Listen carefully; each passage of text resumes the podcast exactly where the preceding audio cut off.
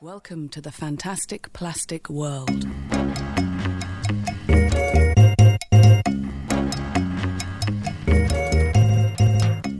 设计微颗粒和你聊聊一周设计圈。今天是二零一八年的三月二十三号，这是设计药店的第四十九期节目。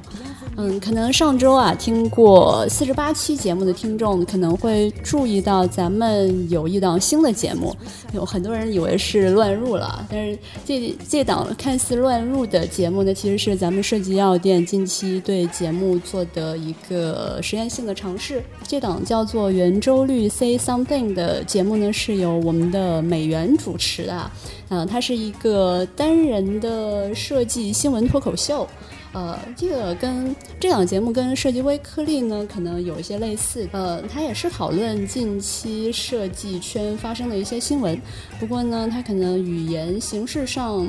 带着美元他自己独特的气质啊。呃，可能大家听过节目的人应该也有小小的感受哈。然后另外呢，节目的时间也更加浓缩，大概是在七到八分钟左右。嗯，那我们也希望，呃，咱们设计药店做的这个尝试，呃，能够让大家在获取小小知识点的同时呢，也能够有更多欢乐的体验吧。呃，当然，订阅方式还是不变啊，大家依旧可以通过网易音乐、iTunes 上面的播客，搜索关键词“设计蛋白粉”或者“设计药店”，电视电台的电，来订阅与收听我们的节目。另外，想进一步了解每期节目图文版的同学，也可以通过订阅我们的公众号“设计药店”来进行查看。为了方便大家在公众号里面快速找到对应期数的图文，大家可以直接回复对应文章的期数就可以。就好比这一期回复四十九就可以了。嗯，好，那废话不多说，我们就直接进入本期的节目。这一周呢，我们给大家带来九条小新闻，其中呢，我们会挑选三条和大家重点讨论。然后里面所有的新闻，我们都会提供相关的图文链接、图文呃关键词，大家可以在公众号上面去查看。好，那就进入第一条新闻。第一条新闻呢是关于草莓音乐节的。前两周大家应该会多少注意到草莓音乐节的 H 五，因为它的视觉系统跟我们上期说到那个汪年全家福有一些相似的地方，都是通过这种插画的自由拼贴来组成的。不过这个草莓音乐节的这个 H 五呢，它更加强调了我在传播过程中间的一个动能啊。呃，我们也逐渐发现这一类的 H 五哈有一个共性，就是他们会提供一些高品质的素材，然后通过一个相对来说较低的这样一个门槛的互动，形成一个属于我的品质较高的这样的一个视觉呈现，从而在这个过程中间达到一个主动去传播和分享的目的。第二条新闻呢是关于德甲联赛，它也尝试开始使用虚拟广告牌。什么是虚拟广告牌呢？可能大家有关注一些。球赛，比如 NBA 球赛的这样的一些直播的听众，我们会发现，在这个赛场的四周有一个我们认为是实体广告牌的位置，会出现一些中文广告。然后那时候在想，哎，为什么会出现中文广告？那其实这一块现在逐渐的已经替换成虚拟广告牌了。也就是说，不同国家的人或者说不同喜好的人，他们看到的广告是不一样的。我印象中间以前最深的是足球比赛的时候。我们看现场直播，能看到现场这个足球比赛的一个广告在翻版，当时是一个物理的一个现实装置吧，可以这么去理解。然后这就是当时的一个广告，然后现在其实是这一块变成了一个动态的一个区域，它能够根据你不同的国家、不同的地方、不同的人群，或者说人群的属性，给你分发定制的内容。对，因为我们看到，其实，在球场的周围，它底下是有人头传动的，但是它虚拟技术，它可以计算出这个人经过的位置和遮挡的部分。点在于它能够动态把这个东西抠出来。对，所以现场的真实感也是比较强的。嗯。那第三条呢是方糖猫屋，不知道大家有没有看到过这条新闻啊？就是它是那个有道云笔记做的一个公益活动啊，其中他有说为了讨好五百三十六只喵星人，他就联合了那个可能高丽也知道那皮带那个品牌，就 P I D A N 那个品牌，就是我们买了他们那个雪屋嘛，就是他获得红点奖的那个。现在淘宝上还算比较火的一个卖猫。宠物带有点设计感定位的一个店铺。对，好像听说他还获得了那个千万级的 A 轮融资，现在，嗯，好像发展的还不错。然后他就联合了皮蛋和那个动物保护组织的他基金，用十万张 A 四纸为流浪猫做了。五百三十六个猫屋吧。我们当时看五百三十六只猫的时候，我在想为什么是五百三十六这个数字。后来我查到，他是说一个方糖猫屋它相当于是一百八十七张 A 四的打印纸。然后有道云笔记它是有一个功能，就是可以扫描 A 四纸，也就是说它省下的这十万张 A 四纸，最后换算出来就是五百三十六个猫屋，所以他们就捐出了这样的一个等量数值的猫屋啊，做了这样一个公益活动。我觉得这个。契合点还是挺有意思的，嗯嗯。然后第四条呢是关于抖音的，可能大家这段时间不论是抖音上发的一些内容，比如说什么答案奶茶啊之类的，还是在一些媒体公号上面，多少都会被抖音这样的一个关键词刷屏。另外，最近那些峰会啊，还有那个线下讨论会啊，什么都有出现，就是短视频这样的一个关键词哈，所以。这些关键词可能都在一定程度上推高了抖音在近期的一个曝光率啊，所以这条新闻呢，我们在后面也会相对详细的和大家进行讨论。嗯，你了。呃，第五条新闻呢是关于 IP 的，呃，然后我们看到前段时间，像我们说到这些 IP，他们开始有一些活动吧，比如说像 Live Friends 他们的一个，其实不能叫主题店了，应该是一个 Tom，他就直接开在了杭州某个地方。然后这个是他们新建的一个户外的一个实体的一个 Tom，可以去这么去理解。没有迪士尼小镇那么啊，没有没有那么大，但是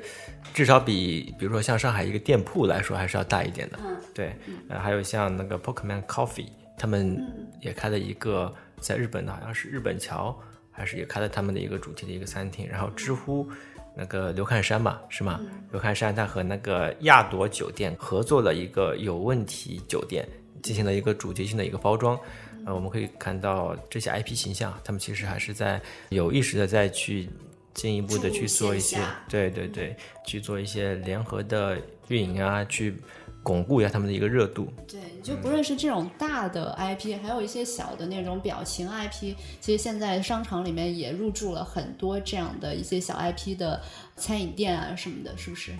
餐饮店周边卖场什么的。不过现在。你会发现它的结构做得很好，也是一个那叫什么 family 啊，对吧？也是一个店，的确是在线下，但是你会发现它的质量还是有点差，或者说，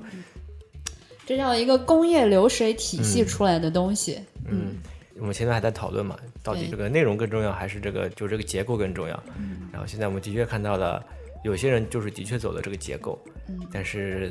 出来的产品离我的标准还是有点差的，嗯。好，然后这个就是题外话，关于这条新闻的。第六条呢，我们是讲一个设计师啊，是叫何志森，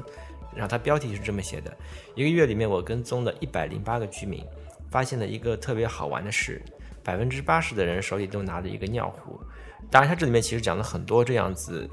奇怪的现象下的一些洞察，给我最大启发的还是他做设计的一个观点，或者说他做设计的一个出发点。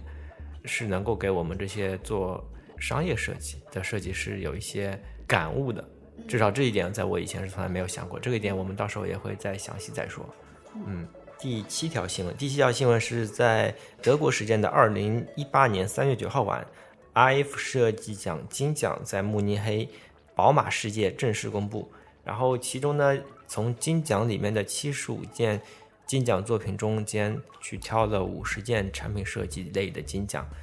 就是因为它其实以前在已经公布了一段时间了，在二月份的时候就开始持续的去公布，然后现在应该是从七十五个金奖里面再选五十个金奖，然后这五十个金奖也是由十六个国家六十三个评委经过严格的审核，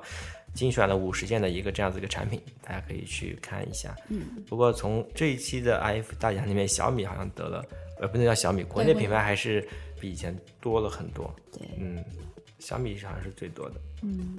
第八条呢是关于新事项营销课，我不知道前段时间没有给大家刷屏啊。但是新事项刷屏其实以前还是比较常见的，但这次刷屏的更多的可能是它这个营销课后面带来的一些影响吧。一会儿我们也会详细再说一下。对，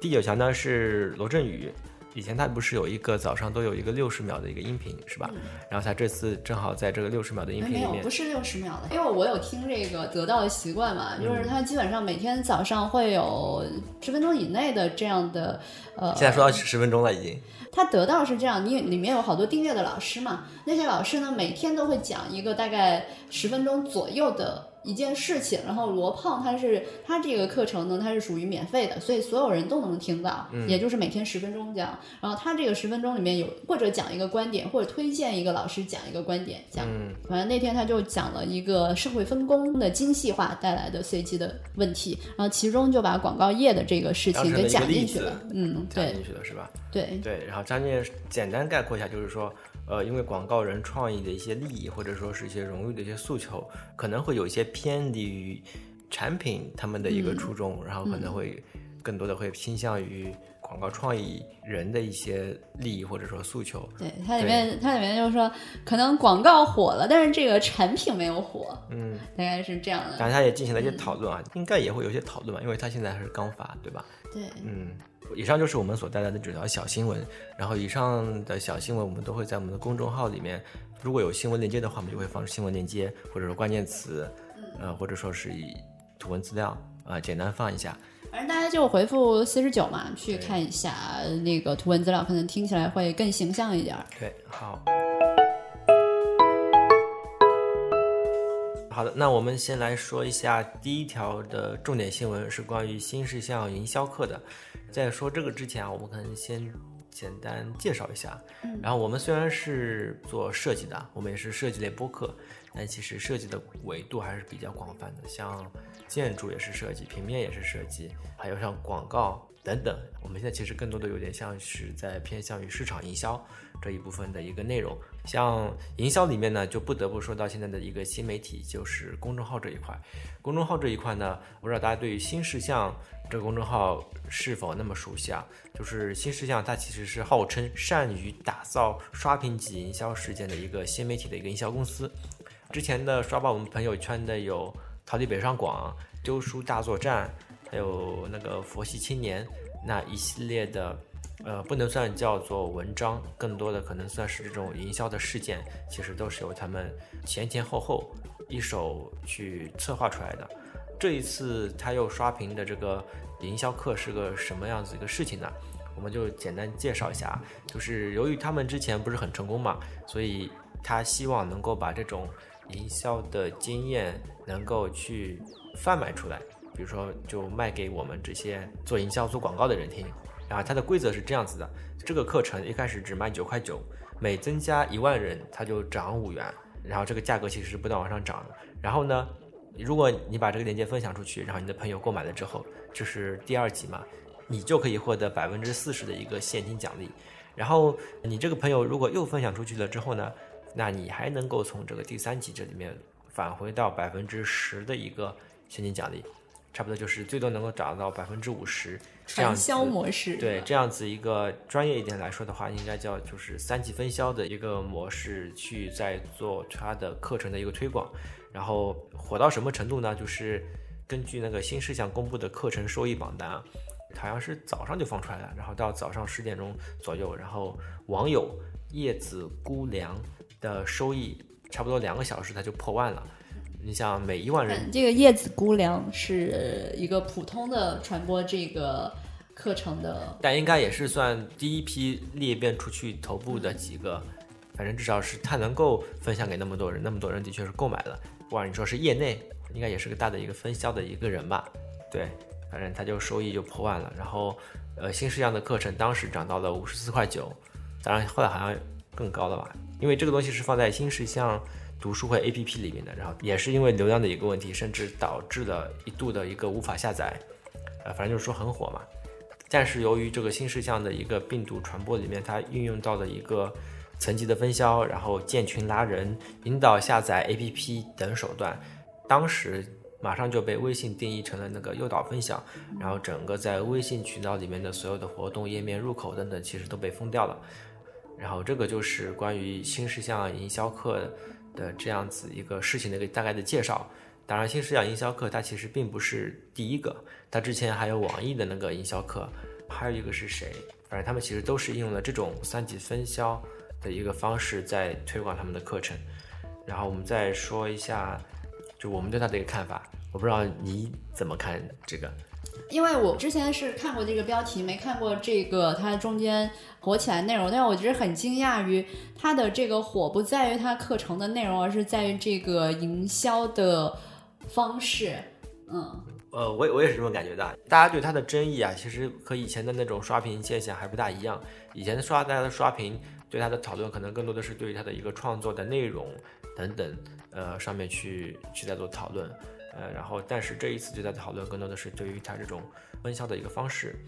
大家反对他的，或者说对他感觉不满的，更多的是在于作为一个头部的一个公众号啊，就是他以分销返现为传播的一个核心，他其实本身可能对他所做的一个工作可能就是一个不尊敬，就是他以前是做内容的嘛，他现在把这个内容的一个。核心后置，当然它应该也是有内容的。我感觉这课程里面肯定也会有值得我们学习的地方。但是就这个传播这个方式上来说，这个内容本身可能相对于这个金钱的诱惑来说，可能会显得有点次要位置的。然后你可以从这个活动中间也可以看到很多其实对于营销或者说广告并不了解的外面的人，他们也是正是由于这种金钱的刺激等等，他们加入进来参与到这个游戏，把这个东西爆火。然后这个事情。可能就是大家对它更多进行讨论的一个地方。他们认为，作为一个头部的一个公众号，作为一个以内容为核心、作为生存的公众号，对于内容其实不够那么怎么说呢？不够那么专业。嗯，就是可能是为了赚钱，或者说达到某种目的，然后可以把它吃相不是特别好。对，就是有点吃相不是特别，也就只能作为这样子一个评论。有没有涉及到法律上的问题嘛？除非三级营销在一开始就会被明确禁止，对吧？应该显然也是做一些擦边球之类的，所以更多的评论是在于这样子一一方面在对它进行讨论。我本身其实还是比较赞同知识付费、内容付费的，然后加上新事项的以前的一个背书，我感觉这个事情其实本身如果没有这样子一个分销的一个形式，可能肯定没有这么现在这么火。但是应该在这个圈子里面，至少应该也能够有一个不错的一个效果。但是它作为一个头部的 APP，现在用这样子一个方式。会感觉到这个行业可能还不够成熟。这个成熟是指，比如说像视频、音乐等等，就是已经形成了一个比较健康的产业，都是靠这个内容去增加市场。然后我们所有的投入其实就是在内容方面去做投入，去找好的片源，去投资好的这种故事内容，然后让用户看到。这个其实是一个叫良性、可持续做大的一个方式，不够长远。从长远的角度上来说，可能不够健康。这也是大家对它。颇有微词的一个地方吧，当然就是其实它是不差钱的。新事项其实后来我去看了一下，它其实二零一七年的一个整体的一个营销，它的一个营收差不多已经达到了一个亿，然后这里面百分之八十其实都是靠它公众号里面做广告做出来的。对，可能课程上的收入不是他们在这次传播过程中间的主要目的，他们其实可能还是利用大众的对钱的敏感的这个弱点，呃，让钱去作为一个推动力，去产生一个在大众之间的一个传播力。嗯，呃，然后我后面其实也看了一些文章，后面对他有一些分析，有一个观点是这么说的，就是比如说他现在是作为一个公众号作为主体的一个公司。可能离产品还会有点远，所以他会现在在推出新事项读书会这样子一个 APP，然后公众号里面差不多是有六百万的一个粉丝，他现在其实当务之急的是要把这六百多万的粉丝用何种方式能够把它引导到他的读书会这个 APP 上面，这个可能就是他更多的一个出发点，他可能是为了想通过。这样子一个营销的一个方式，不管你是公众号里面的粉丝，或者说是一些外部的粉丝，更多的是直接进入到 APP 读书会里面。这个其实就是一种，呃，不管你是发钱也好，对吧？我发我发你钱也可以去把这个事情一下子扩大，这可能是它背后的一个考量。然后这个就是关于最近比较火的新事项营销课这个新闻的一些看法吧。当然，就抛开这个营销事情本身啊。我感觉他的课程其实可能不够那么系统，或者说他可能也不会把百分之一百的所有的经验全部分享给你。但是我感觉其中肯定也还是有值得我们去学习的地方，就是大家可以抛开这个对他的微词啊，其实还是可以看一下它的内容的。然后这个就是关于新事项营销课的一些内容。然后第二条新闻呢是关于何志森的，就刚才我们也说了，呃，这个设计师其实很有意思，他在一段时间里面做了很多我们设计师不会想要去做的一些事情。打个比方，就是他跟踪了一百零八个居民，你会发现百分之八十的人里面可能都拿了一个尿壶，但这个后面还有一些故事，他们可能是只有在拿着这个尿壶的时候才能是一个沟通的一个场景，等等等等。当然这里面可能会涉及到剧透了，因为这个其实是一个一席的一个演讲，到时候我们会把这个链接放在我们的公众号里面，大家可以直接去听这个公众号里面的一些内容，因为我感觉我们现在做的任何的剧透。都会影响到你到时候看这个内容时候来的冲击感。嗯，哎，你是怎么看到这条新闻的？朋友圈里面看到这条新闻。因为因为我我看了这个一席的演讲，我发现他的点击量是三百六十五万吧，然后其他三百六十五万，嗯，其他呢？其他的就有的二点多万。那这个新闻应该还是比较万，比较，就至少它已经传出了设计圈这么一个圈子，那广泛的人群，大家也能够从中间吸取到一些营养，然后并且分享出来。呃，但是因为我们我现在一方面是不能剧透，但是另外一方面必须得给出大家一些哎没关系就说吧。我感觉就跟看电影一样，你这样跟他说个答案，然后用一种非常平白平白无奇的一个语言去把它概括出来。那那你怎么解释呢？所以我就说，我就举几个小的几个点和大家简单去点一下。有一个点就是说，他在做演讲的时候，有人问他，你为什么要在设计中间去考虑这些小商贩这些群体？小商这边群体显然他不是一个大众群体，然后你为什么要去考虑这么小部分的一个人群去帮他们做设计？这个给我的冲击是很大的。不管是我们，我感觉所有中国的设计师，大部分百分之九十九应该做的都是这种大的设计，叫为大部分流量、为大部分人群所做的设计。但是他的出发点其实他就会很惊讶，他说这不是人出生下来就会有的一个基本的一个东西嘛？这都不是一个设计要解决的问题。这个让我想起之前不是有什么旧楼改造嘛，就是给上海的那些在弄堂里的、对呃居民，然后把原来的房子做改造，就改造的非常现代、非常漂亮的那个楼房。完了之后住了两个月，回访了，然后那个楼。就没有了当初设计出来的感觉，就夹杂了很多此处居住者本身的一些生活习惯的东西。然后大家的评论就是：哎呀，这些人还是不懂生活，然后这么好的设计被破坏了。嗯，如果从何志森他的角度出发，他就觉得这个不是居民的问题，而是一个设计师的问题。到底是在为谁做设计，还是说你为了自己？这个设计对象你就有问题，没有考虑到他的整个生活状况。所以所以就有标题嘛，他就要去跟踪。他说的是一百零八个，当然跟踪其实很多人很多的现象。然后这里面其实能够透露出一个他做设计的一个方法，因为我们以前不是说设计要解决问题嘛，嗯，要找到这个问题，可能这个有点太偏向于理论化和方向化，它还不够方法论。那怎么去找到问题呢？但他就给了一个方案，就是你要去跟踪他，跟踪他不是要真的跟踪他，是要进入他的生活，去找到他的问题。嗯，然后这是一个能给我启发的，就是我们如何去发现设计中的问题。就比如说我们做游戏，如果我们不去跟踪它，那我们能看到的也就是包装怎么样，对吧？视觉怎么样？你要进去玩了之后，你可能才能得到一些用户或者说这种实切切实实的一些问题。对，它里面讲，不仅其实不仅是跟踪他，呃，另外还要成为他。就是他不是里面有说到卖冰糖葫芦的阿姨嘛，最后他的学生自己去售卖这个冰糖葫芦的时候，他才会发现一些问题。还有你刚才也透露了那个尿壶的事情嘛，他就真真实实的在那个弄堂里面住了两个月。嗯给我感触最深的是，但你这个东西可说的深，可说的不深，嗯就是因为它从设计里面体现出了人人平等这样子一个尊重的一个东西。嗯，然后这其实是我们这多少年来的一个教育里面最容易被忽视的。我感觉这里面其实透露出来的更多是因为我们其实一直是在一个统一的一商业化的模式下，不是要商业，是叫商业化吗？你我觉得应该是在商业化，就是说我为你设计，你为我付钱，然后我做的设计是给就是能够付得起钱的人去做设计，但是他考虑的是所有人，尤其是在这种中层以下的，那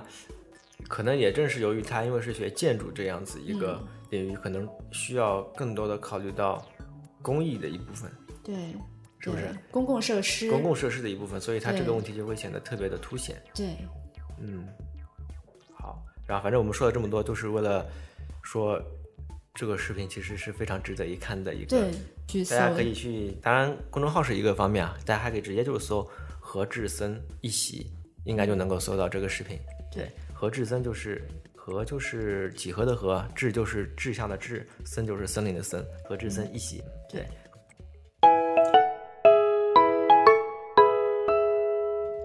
第三条我们要讨论的新闻是抖音啊。抖音的话，我不知道最近在你身边出现的频率高不高。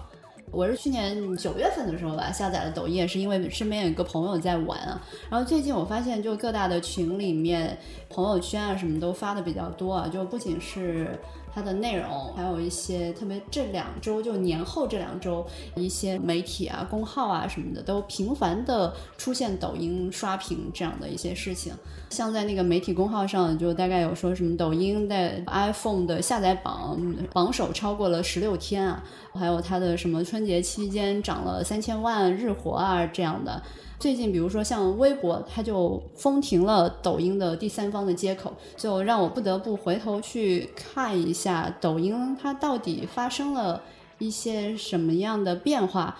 呃，我也是 最近才知道，抖音是那个今日头条底下的，对吧？嗯，抖音它是二零一六年的时候成立的吧，然后它其实比那个快手晚了好多年，快手到现在已经五年了吧，大概。然后它最早的时候，抖音它是做那种音乐大片的，基本上是属于一二线城市青年的那种潮流的东从西。它的那个 logo，还有一开始的那种感觉上，能抖够音对吧？定位出它一开始可能和会和音乐关系，对然后又是音乐，又是酷炫那种音乐，对对，对，然后它的很多滤镜也是配合那个音乐，它的那个用户一般是十八到二十四岁的这种年轻的女性。相对是比较多的，不过我在看抖音的时候，其实它的那个内容已经开始有逐渐的多元化了，包括一些什么搞笑的段子啊、新鲜的吃法，就还有生活学习的工具啊什么的更混合了。早期的时候，抖音的它那个 slogan 还叫做什么“爱抖爱抖音”，就其实还还是在这种核心崇拜出发的这种呃音乐啊什么的。然后现在三月十九号的时候，也是这两天的新闻嘛，它 slogan 已经升级，叫做“记录美好生活”。大家对这个 slogan 有印象的时候，大家就会想到那个快手的那个 slogan，你知道叫什么吗？记录生活，记录你。因为去年的时候，我们也讨论到说，那个快手不是三四线城市的小镇青年嘛，然后呃，品质可能相对来说比较接地气的那种，所以抖音它现在换了这个 slogan，叫记录美好生活，关键词在于美好，也就是说，它希望它的这种内容质量、品质是更潮流范儿的这个方向吧，所以。这也是它跟快手的这样的一个区别。然后今日头条就是他的爸爸，他也希望说，因为他今日头条它是新闻嘛，嗯，他在社交这一块也有短板，他也希望说短视频领域能够去补齐他社交的这样短板。但目前来看，抖音它在这一块儿就密切的社交，它其实还是没有形成的。作为一个抖音的使用者来说，我对抖音的那个个人的使用体验是什么样的？就是首先我们打开抖音的时候，我们发现它其实是一个竖屏的且全屏的这样的一个浏览体验。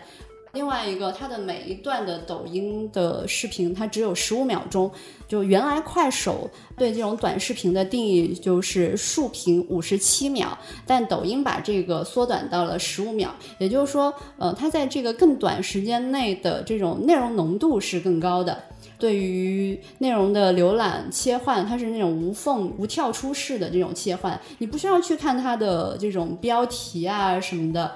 嗯，就能够不断的一直的在浏览，而且如果说下一条不好玩的话，它的成本其实是很低的，无非就十五秒钟就过去了。我觉得它还是带有一定的这种沉迷性的，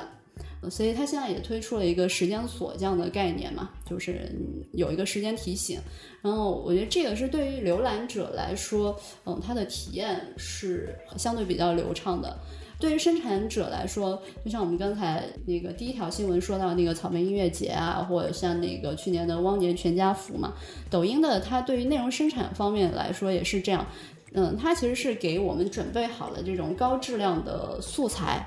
比如说，最早它也是有一个音乐主题、音乐样本，然后并且给你提供好了不同的配乐和配乐的滤镜。如果你要轻松去做一个大片的话，你只要稍微有一个填空，然后当然你也可以发挥自己的创意和能动性，很容易就形成一个非常好的视效大片。呃，所以它的这个包装效果是很好的。所以它对内容生产者来说，它是比较容易去产生这种个人的高质量的效果的。另外呢，因为抖音是今日头条下面的产品嘛，所以它的那个内部对于内容的算法是跟头条好像也是比较像的，就是一种去中心化的一个算法，就是说你内容好的话，就不管说是你粉丝量有多少，都可以得到这种新的粉丝的一个关注，它没有头部效应的这样的一个算法，所以。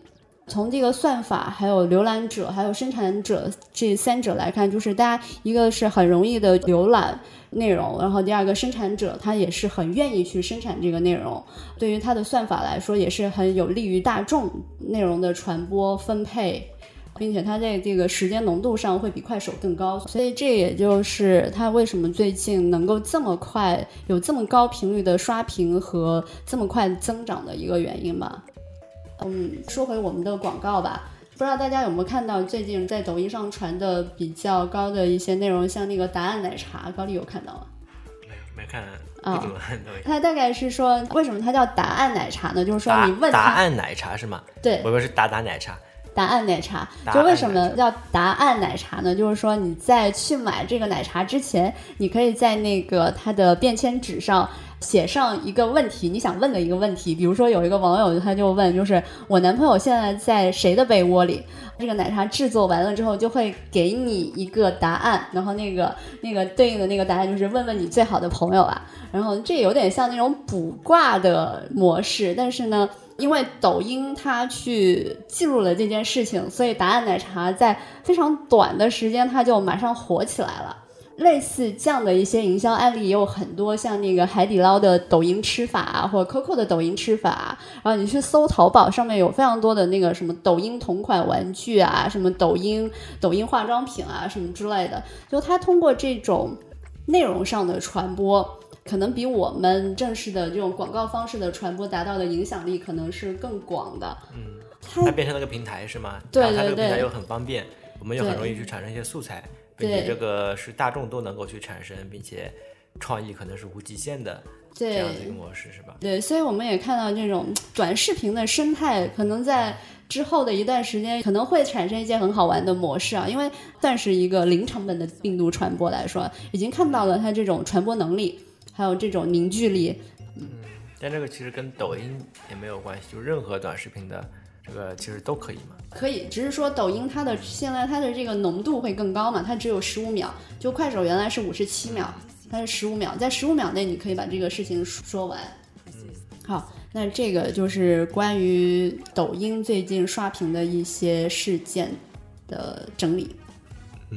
嗯，好，那这期节目就是这样。订阅方式还是不变啊，大家依旧可以通过网易音乐、iTunes 上面的播客搜索关键词“设计蛋白粉”或者“设计药店”，电视电台的电，来订阅与收听我们的节目。好，拜拜。